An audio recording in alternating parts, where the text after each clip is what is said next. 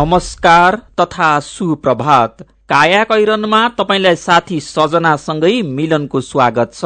काया कैरन उज्यालो रेडियो नेटवर्कसँगै उज्यालो अनलाइन र मोबाइल एप्लिकेशनबाट एकसाथ प्रसारण भइरहेको छ।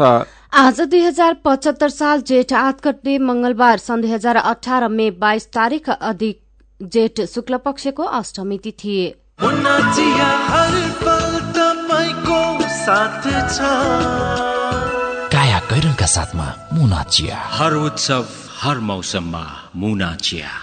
काया कैरन शुरू गरौं मुख्य मुख्य खबरका शीर्षकहरूबाट।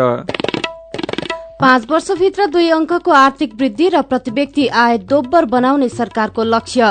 पाँच वर्षमा कामका लागि विदेश जाने अवस्था अन्त्य गर्ने। उपचारका लागि विदेश जानुपर्ने बाध्यताको अन्त्य गर्ने सरकारको दावी। सरकारको नीति तथा कार्यक्रम सकारात्मक तर महत्वाकांक्षी भएको अर्थविदको प्रतिक्रिया। स्थानीय र प्रदेशमा तीन वर्ष काम गरेका कर्मचारी केन्द्रमा सरुवा हुन पाउने। तीन तहको सरकार सञ्चालन गर्न एक लाख सत्र हजार कर्मचारी आवश्यक। इरानमा अहिलेसम्मकै कड़ा प्रतिबन्ध लगाउने अमेरिकाको तयारी प्रतिबन्धपछि आफ्नो अर्थव्यवस्था जोगाउन इरानले संघर्ष गर्नुपर्ने दावी। र आइपीएल क्रिकेटमा उत्कृष्ट प्रदर्शन गरेका सन्दीप लामिछाने आज स्वदेश फर्कदै।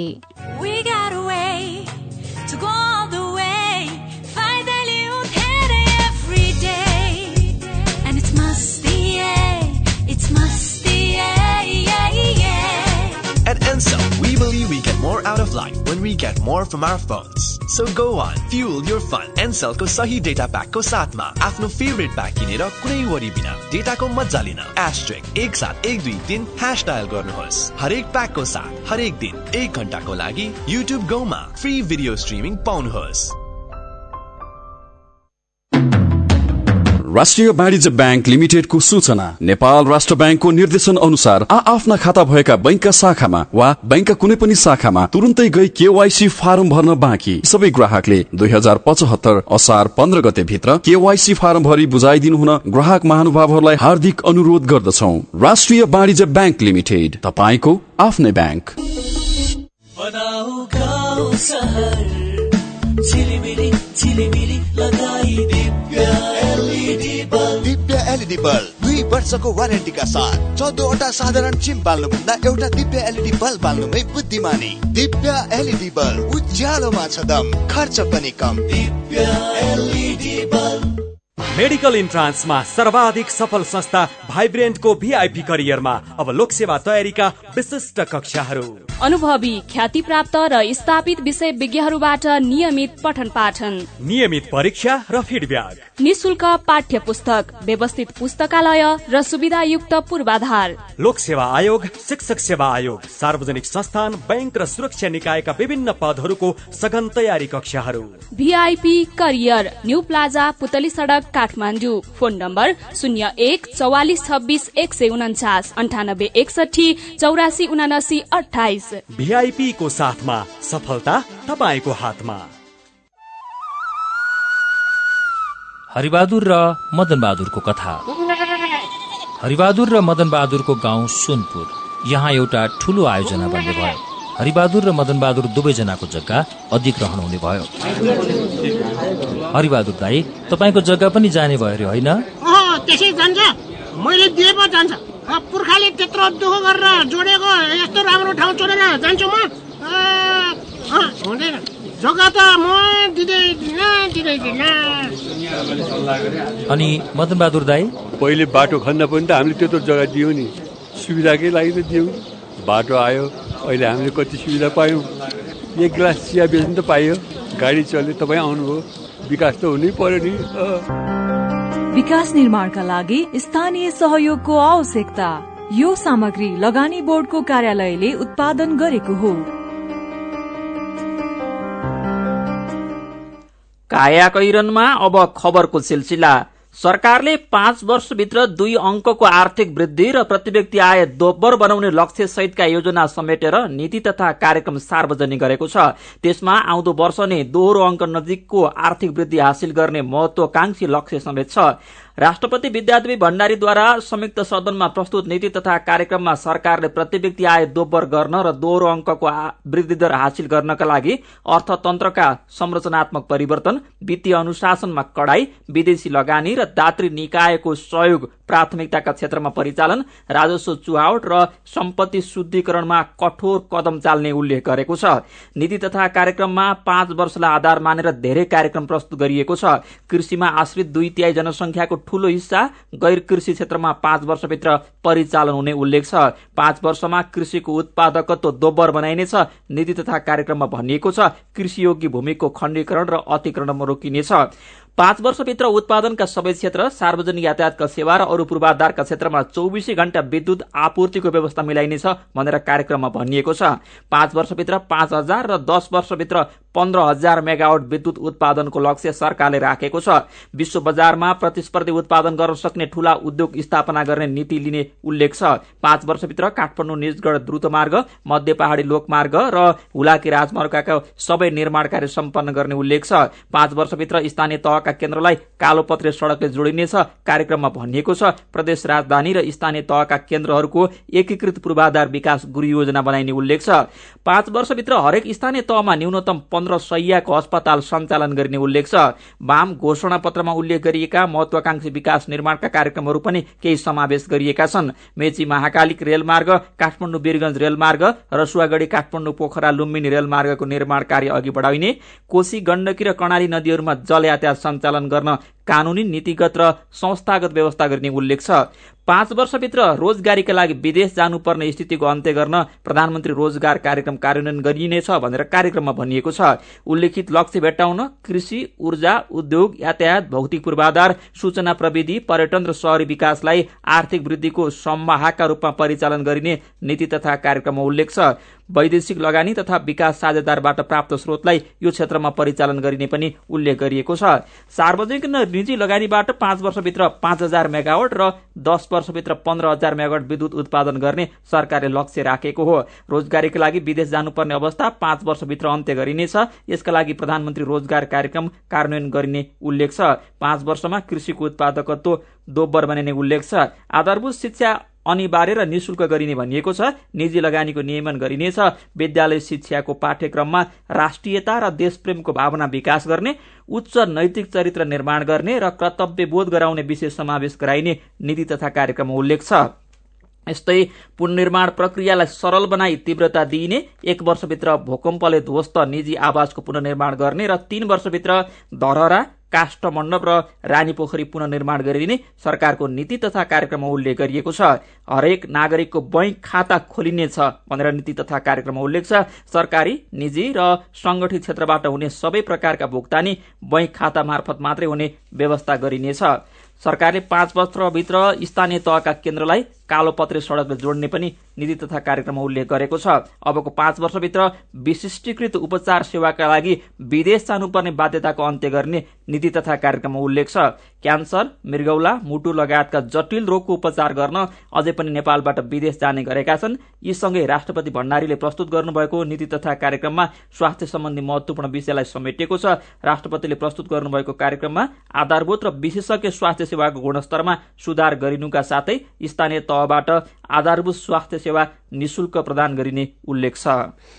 प्रमुख प्रतिपक्ष नेपाली कांग्रेसले नीति तथा कार्यक्रममा कुनै नयाँ कुरा नआएको टिप्पणी गरेको छ। पूर्व अर्थमन्त्री तथा कांग्रेस नेता ज्ञानेन्द्र बहादुर कार्कीले समग्रमा नीति तथा कार्यक्रम एउटा असल निबन्ध जस्तो भएको बताउनुभयो। प्राथमिकतामा कुनै कुरा देखिएको छैन उहाँले भन्नुभयो। कांग्रेसका अर्का नेता बालकृष्ण खाँडले नीति तथा कार्यक्रममा नयाँ कुरा नआएको बताउनुभयो। नीति तथा कार्यक्रममा पूर्ववर्ती सरकारले योजना सम्पन्न गर्ने आशय व्यक्त भएको छ उहाँले भन्नुभयो। तर केही अर्थविदहरूले भने यसलाई सकारात्मक महत्वाकांक्षी र केही कमजोर पक्ष रहेको बताएका छन्।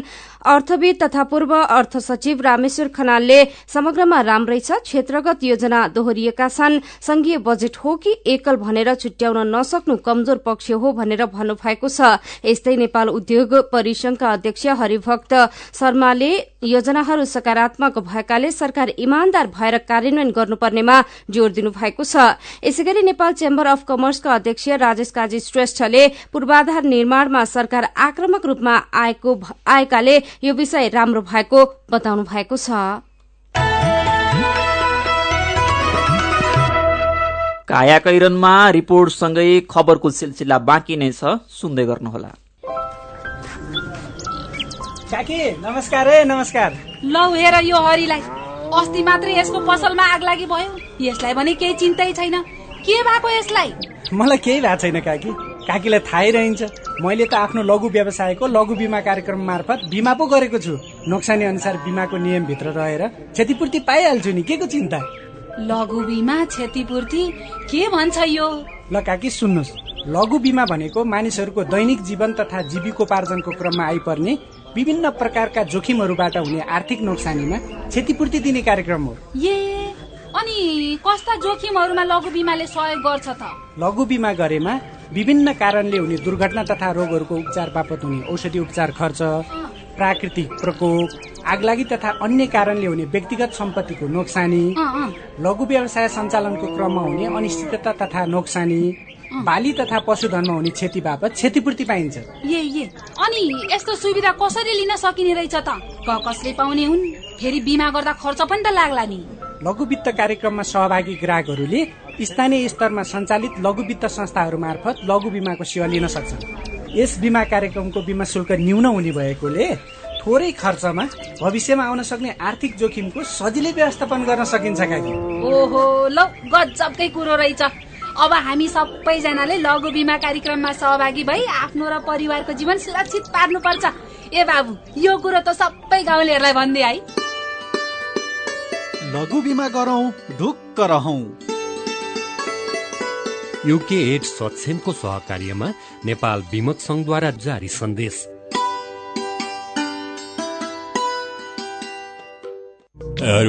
पल्ला गरेर तुरुराम त उसको ब्याङ्क झन्झटिलो ब्याङ्क भनेर रिसाउँदै थियो होइन? उसको ब्याङ्कले के झन्झट दिएछ।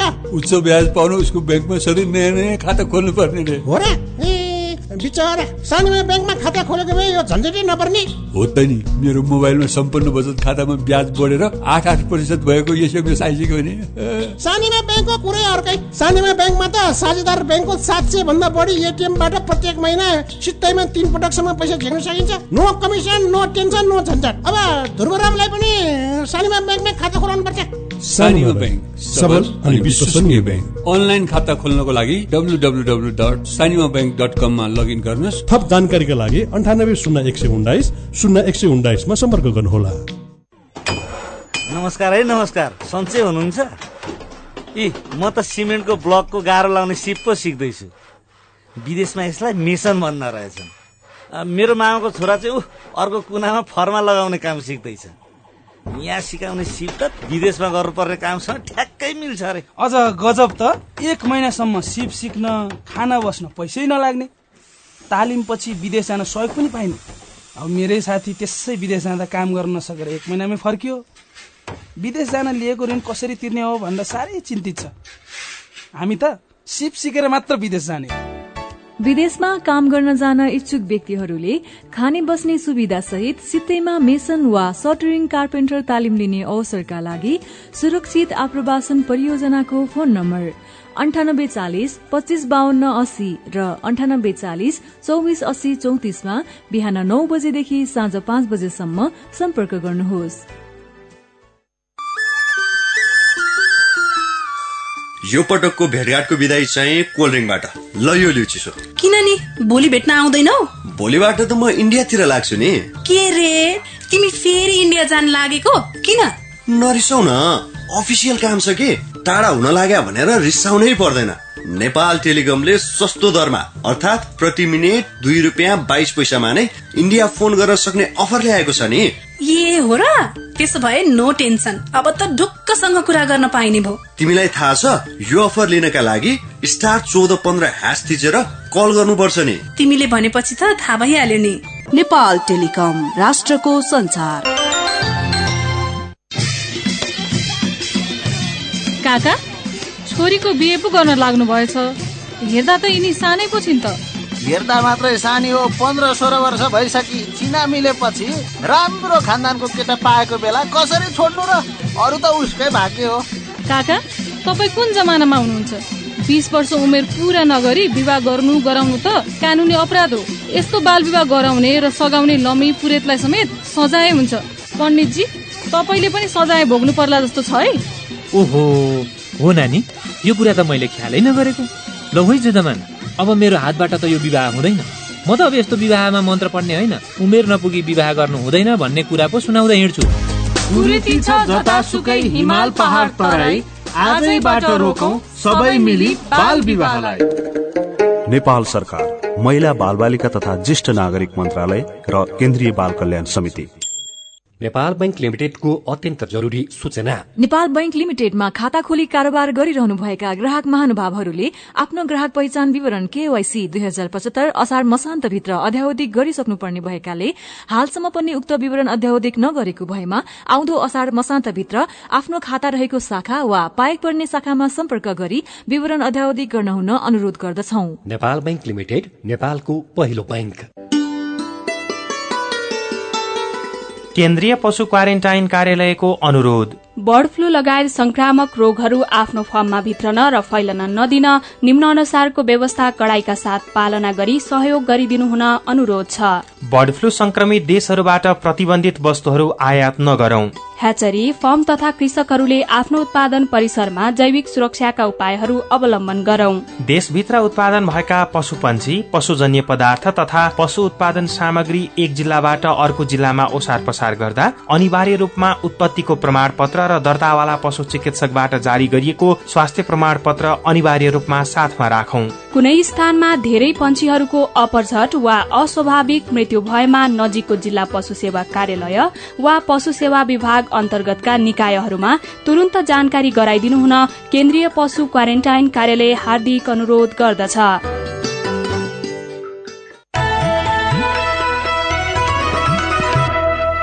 उज्यालो रेडियो नेटवर्कसँगै उज्यालो अनलाइन र मोबाइल एप्लिकेशनमा प्रसारण भइरहेको काया कैरनमा तपाईँलाई फेरि स्वागत छ। काया कैरनमा यतिन्जेल हामीले पाँच वर्षभित्र दुई अङ्कको आर्थिक वृद्धि र प्रति व्यक्ति आय दोब्बर बनाउने सरकारको लक्ष्य उपचारका लागि विदेश जानुपर्ने बाध्यताको अन्त्य गर्ने दावी लगायतका खबर प्रस्तुत गर्यौं। अब बाँकी खबर। समायोजन भएका कर्मचारी तीन वर्ष स्थानीय तहमा काम गरे प्रदेशमा जान पाउने र प्रदेशमा तीन वर्ष काम गरेपछि वा छ वर्ष स्थानीय तहमै काम गरेपछि मात्रै केन्द्र संघ अन्तर्गत कर्मचारी सरुवा हुन पाउने गरी सरकारले संघीय निजामती सेवा ऐनको मस्यौदा तयार पारेको छ। सरकारले स्थानीय तह र प्रदेशमा समायोजन भएका कर्मचारीलाई पुनः संघमै फर्कन सक्ने व्यवस्था सहित संघीय निजामती सेवा ऐनको मस्यौदा तयार पारेको हो। सरकारले तयार पारेको ऐनको मस्यौदा संघीय मामिला तथा सामान्य प्रशासन मन्त्रालयले रायका लागि कानून न्याय तथा संसदीय व्यवस्था मन्त्रालयमा पठाएको छ। ऐनको मस्यौदामा स्थानीय तह र प्रदेशमा समायोजन भएका कर्मचारीलाई पुनः केन्द्रमै फर्कन सक्ने प्रावधान राखिएपछि स्थानीय तह र प्रदेशको अधिकारसँग बाँचिएको छ। ऐनको मस्यौदामा राखिएको यो प्रावधानले स्थानीय तह र प्रदेशमा समायोजन भएका कर्मचारी पुनः संघमै फर्कन पाउने भएपछि उनीहरू सम्बन्धित स्थानीय तह वा प्रदेशप्रति उत्तरदायी हुँदैनन् कि भन्ने र संविधानले स्थानीय तह र प्रदेशलाई कर्मचारी परिचालन सम्बन्धी अधिकारमै समेत प्रश्न उठेको छ। यसैबीच देशभर तीन तहको सरकार सञ्चालन गर्न स्थानीय तह प्रदेश र संघमा गरी कुल एक लाख सत्र हजार निजामती कर्मचारी आवश्यक पर्ने भएको छ। संगठन तथा व्यवस्थापन सर्वेक्षणले देशभर एक लाख सत्र हजार कर्मचारी आवश्यक पर्ने देखिएको संघीय मामिला तथा सामान्य प्रशासन मन्त्रालयले जनाएको छ। वैशाख अठाइस गते जनकपुरमा भारतीय प्रधानमन्त्री नरेन्द्र मोदीलाई स्वागत गर्न रातारात जनकपुरको रामानन्द चोकदेखि जानकी मन्दिरसम्मको मुहार फेरियो। जानकी मन्दिर बाह्र बिघा मैदान र विवाह मण्डपको प्रखाल रंगरोगन गरी आकर्षक मिथिला चित्रकला कोरिएको थियो। तर अहिले अवस्था फेरि पुरानै अवस्थामा फर्किएको छ। प्रधानमन्त्री मोदी भ्रमण सकेर फर्के लगत्तै जनकपुर फेरि पहिलेकै अवस्थामा पुगेको हो। जनकपुरबाट उज्यालो सहकर्मी शैलेन्द्र महतोको रिपोर्ट। भारतीय प्रधानमन्त्री नरेन्द्र मोदी जनकपुर भ्रमण सकेर फर्किने बित्तिकै ऐतिहासिक रंगभूमि मैदान बाह्र बिघाको दक्षिणपट्टिको पर्खालमा कोडिएको आकर्षक मिथिला पेन्टिङ फुटपाथ पसलले छोपिएको छ। मोदीको अभिनन्दन भएको बाह्र बिघा मैदान प्लास्टिक र कागजको टुक्राले पहिला जस्तै कुरूप देखिएको छ भने मैदानदेखि जानकी मन्दिरसम्म मिथिला पेन्टिङ कोरिएको पर्खाल छेउछाउमा फुटपाथ पसलसँगै जथाभावी पार्किङ गर्न थालिएको छ।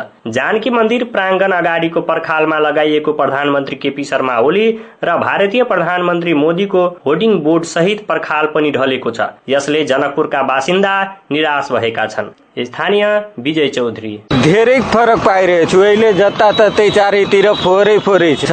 र मोदी आएको दिन त एकदम सब क्लिक थियो एकदम सफा सुधर त्यो त पहिला पनि धेरै पोस्ट हेड थिए त्यो हाम्रो नगरपालिकाको मेयरको वार्ड अध्यक्षहरूको त्यो फोटो घिचाउने र पोस्ट गर्नको लागि मात्रै थियो। जनकपुर उपमहानगरपालिका र प्रदेश सरकारले मोदीको नाममा गरिएको विकासलाई संरक्षण गर्न नसक्नुलाई जनकपुरवासीले क्षणिक विकास र सस्तो लोकप्रियताको सँगै युवा सुमित गर्न। यो एउटा कृत्रिम विकास भएको देखिन्छ। जुन चाहिँ प्रदेश सरकार जस्तो जिम्मेवार सरकारले चाहिँ एउटा टेम्पोररी डेभलपमेन्टतिर गएर सस्तो एउटा लोकप्रियता र स्वागत गर्ने तरिका अवलम्बन गरेको देखिन्छ जसबाट वास्तवमै जनकपुरको दीर्घकालीन विकास हुन सक्दैन। सौन्दर्यकरणलाई बिगार्ने जनकपुरको सबभन्दा ठूलो समस्या फोहोर व्यवस्थापन रहेकाले सरसफाइलाई निरन्तरता दिनुपर्ने बताउनुहुन्छ।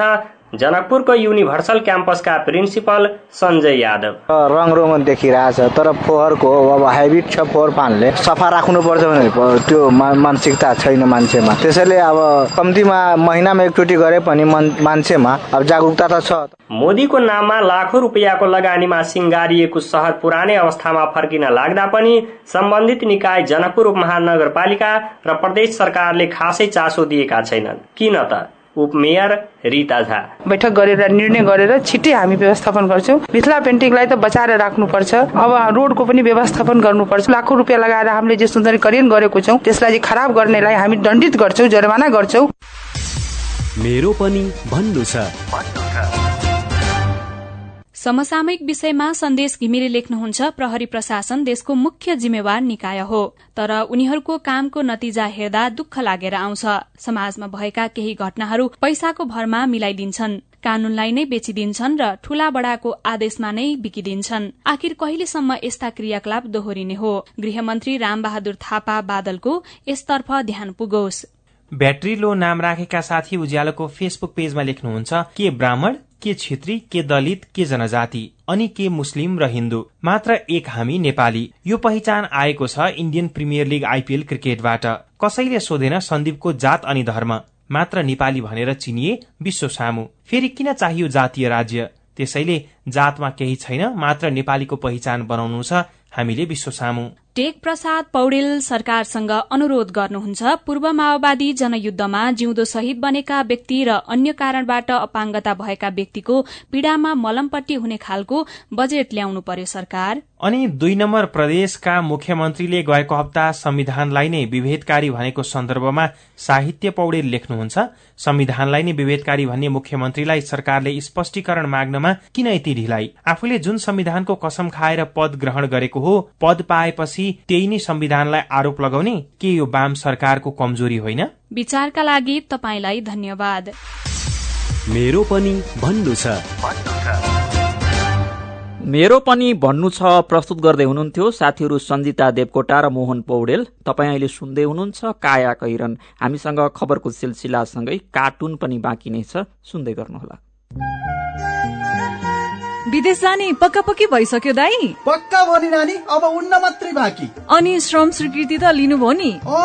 त्यो त छैन लिएको। त्यसो भए त स्वास्थ्य जाँच नि गरेका छैन होला। के को जाँच साँच गर्नु पर्यो स्वस्थ नै छु। पर्छ नि दाई। तपाईँ निरोगी भएको प्रमाण पत्र नभई वैदेशिक रोजगार विभागले श्रम स्वीकृति नै दिँदैन नि। पढाइको मात्रै भनेको त यस्तो निरोगी भएको नि प्रमाण पत्र हुन्छ र बहिनी? हुन्छ नि दाई। यो प्रमाण पत्रका लागि सरकारी मान्यता प्राप्त स्वास्थ्य संस्थामै जाँच गराउनु पर्छ। अनि फाइदा चाहिँ के त? विदेश गएको तीन महिनाभित्र दुःख बिमार भएर त्यसै फर्किनु परे स्वास्थ्य जाँच गराएको संस्थाले क्षतिपूर्ति दिन्छ तर फर्केको पैतिस दिनभित्र मन्त्रालयमा निवेदन चाहिँ दिनै पर्छ। साह्रै राम्रो कुरो। अब जानु अघि म नि निरोगी भएको प्रमाण पत्र लिन्छु अनि मसँगै विदेश हिँड्न लगाएका सबैलाई यो खबर पुर्याउँछु। जनहितका लागि नेपाल सरकार श्रम रोजगार तथा सामाजिक सुरक्षा मन्त्रालय। नेपालकै ठुलो आँखा अस्पतालको सञ्जाल भएको दृष्टि आई केयर सिस्टमद्वारा सञ्चालित अत्याधुनिक प्रविधि सहित अन्तर्राष्ट्रिय स्तरको आँखा अस्पताल अब काठमाडौँको कलङ्कीमा हाम्रा सेवाहरू। बिना इन्जेक्सन मोतीबिन्दुको शल्यक्रिया। जलबिन्दु र पर्दाको शल्यक्रिया भिटिएस प्रविधिबाट अल्छी आँखाको उपचारको साथै सम्पूर्ण आँखाको परीक्षणका लागि दृष्टि आँखा केन्द्र शिवचटार कलङ्की। फोन नम्बर शून्य एक चालिस बत्तीस नौ सय एकसठी र बैसठी वेबसाइट दृष्टि आई डट ओआरजी अन्य शाखाहरू विश्व ज्योतिमल जमल चावल मेडिकेयर सँगै तथा बिर्तामोड र बिरगंजमा पनि। दृष्टि आँखा केन्द्र। सबैका लागि दृष्टि सधैँका लागि दृष्टि। ओहो महेशजी। हिजोको कार्यक्रममा तपाईँले धारा प्रवाहका साथ बोल्नु भएको देखेर म त छक्कै परे। हिजो आज त हेर्दा पनि एकदमै प्रोफेसनल र आत्मविश्वासी देखिनुहुन्छ। यो सबै परिवर्तन त निपमा पब्लिक स्पिकिङ तालिम लिएपछि भएको हो नि। हजुर वाक शक्ति व्यक्तित्व तथा क्षमता विकास गरी विभिन्न क्षेत्रमा सफल हुनका लागि एकदमै उपयोगी पब्लिक स्पिकिङ तालिममा सहभागी हौ। सम्पर्क? नेपाल अन्टरप्रेनरसिप एजुकेसन फाउन्डेसन निफ बाग बजार काठमाडौँ। फोन नम्बर बयालिस अडतिस पाँच सय पैतालिस। Four two three eight five four five. Everest bank रहेको बिल्डिङको थर्ड फ्लोर। साथै एसई दिएका विद्यार्थीहरूका लागि विशेष कोर्सको व्यवस्था छ।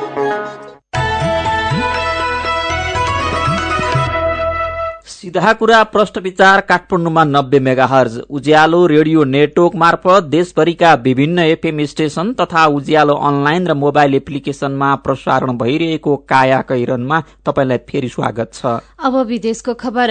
अमेरिकी विदेश मन्त्री माइक पाम्पियोले इरानमा अहिलेसम्मकै कड़ा प्रतिबन्ध लगाउने तयारी गरेको बताउनु भएको छ। वासिङटनमा पाम्पियोले नयाँ नीतिको बारेमा बताउँदै कड़ा प्रतिबन्धपछि इरान आफ्नो अर्थव्यवस्था जोगाउन संघर्ष गरिरहेको देखिने दावी पनि गर्नु भएको छ। इरानको आक्रामक रवैया रोक्नको लागि पेन्टागन र क्षेत्रीय सहयोगीसँग मिलेर काम गर्ने पनि उहाँले बताउनु भएको बीबीसीले जनाएको छ। इरानी विदेश मन्त्री जवाद जरिफले भने पाम्पियाको यो भनाइको आलोचना गर्नुभएको छ। अब खेल खबर। इन्डियन प्रिमियर लिग आइपीएल क्रिकेटमा सहभागी भएका सन्दीप लामिछाने आज स्वदेश आइपुग्ने भएका छन्। सन्दीप नेपाली समय अनुसार दिउँसो चार बजेर पन्ध्र मिनटमा जेट एयरवेजको विमानबाट त्रिभुवन अन्तर्राष्ट्रिय विमानस्थल आइपुग्ने नेपाली राष्ट्रिय क्रिकेट टीमका व्यवस्थापक रमण शिवाकोटीले जानकारी गराउनु भएको छ। सत्र वर्षीय leg spinner Sandeep Lamichhane IPL खेल्ने पहिलो नेपाली खेलाडी हुन्। उनी आइपीएलका लागि गएको सत्ताइस मार्चमा भारत गएका थिए। उनलाई दिल्ली डेयर डेभिल्सले बीस लाख भारूमा अनुबन्ध गरेको थियो।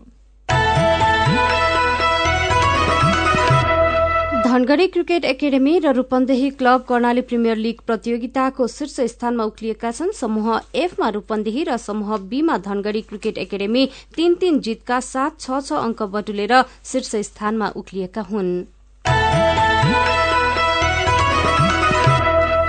हामी काया कैरनको अन्त्यमा आइपुगेका छौं। अब केही खबर संक्षेपमा। राष्ट्रपति कवि माधव प्रसाद घिमिरे अस्वस्थ हुनुभएको छ। प्रधानमन्त्री केपी शर्मा ओलीले हिजो ग्रान्डी अन्तर्राष्ट्रिय अस्पताल पुगेर उपचाररत कवि माधव घिमिरेको सबै खर्च सरकारले बेहोर्ने बताउनु भएको छ। तत्कालीन माओवादी जनसत्ताले पास गरेको जग्गाको लिखतलाई वैधता दिने तयारीमा जुटेको पाँच नम्बर प्रदेश सरकारले द्वन्दकालीन यस्तै अर्को मुद्दालाई आधिकारिकता दिन प्रक्रिया अघि बढ़ाएको छ। द्वन्दकालमा माओवादी लडाकुको उपचारका लागि तयार पारिएका माओवादी स्वास्थ्य कर्मीलाई मान्यता दिन सरकार लागि परेको हो। अब पालो आयो उखानको। प्रतीक्षाको घड़ी लामो हुन्छ। उज्यालो रेडियो नेटवर्कबाट प्रसारण भइरहेको काया कैरन सक्नु अघि मुख्य मुख्य खबर फेरि एकपटक। पाँच वर्षभित्र दुई अंकको आर्थिक वृद्धि र प्रति व्यक्ति आय दोब्बर बनाउने सरकारको लक्ष्य। पाँच वर्षमा कामका लागि विदेश जाने अवस्था अन्त्य गर्ने। उपचारका लागि विदेश जानुपर्ने बाध्यताको अन्त्य गर्ने सरकारको दावी सरकारको नीति तथा कार्यक्रम सकारात्मक तर महत्वाकांक्षी भएको अर्थविदको प्रतिक्रिया। स्थानीय र प्रदेशमा तीन वर्ष काम गरेका कर्मचारी केन्द्रमा सरुवा हुन पाउने। तीन तहको सरकार सञ्चालन गर्न एक लाख सत्र हजार कर्मचारी आवश्यक। इरानमा अहिलेसम्मकै कड़ा प्रतिबन्ध लगाउने अमेरिकाको तयारी। प्रतिबन्धपछि आफ्नो अर्थव्यवस्था जोगाउन इरानले संघर्ष गर्नुपर्ने। र आइपीएल क्रिकेटमा उत्कृष्ट प्रदर्शन गरेका सन्दीप लामिछाने आज स्वदेश फर्किने। अब कार्टुन कार्टुन लिएका छौं कारोबार दैनिकबाट खरोबार शीर्षकमा रवि मिश्रले बनाउनु भएको। कांग्रेसमा शेखर कोइरालाले सभापति देउबालाई नेतृत्व अधिनायकवादी भयो भनेर भनेको प्रसंगसँग यो कार्टुन सम्बन्धित छ। यहाँ देउबालाई कोइरालाले भनेको भाषण सभापति देउबा आफै टिभीमा हेर्दै हुनुहुन्छ अनि भन्दै हुनुहुन्छ ए बाबा मैले त उहिले भने आउने कम्युनिस्ट जिते भनेदेखिलाई अधिनायकवाद आउँछ भनेर। आजको कायाकरण सकिएको छ कायाकरण सुन्नु भएकोमा तपाईँलाई धन्यवाद। उज्यालो रेडियो नेटवर्कमा केही बेरपछि प्रसारण हुन्छ बिहानी रेडियो पत्रिका उज्यालो फल्चा। कायाकरणबाट प्राविधिक साथी मनोज विष्टसँगै हामी पनि विदा हुन्छौँ। उज्यालोको मोबाइल एप्लिकेशन र उज्यालो अनलाइन डट कममा ताजा खबर पढ्दै र सुन्दै गर्नुहोला।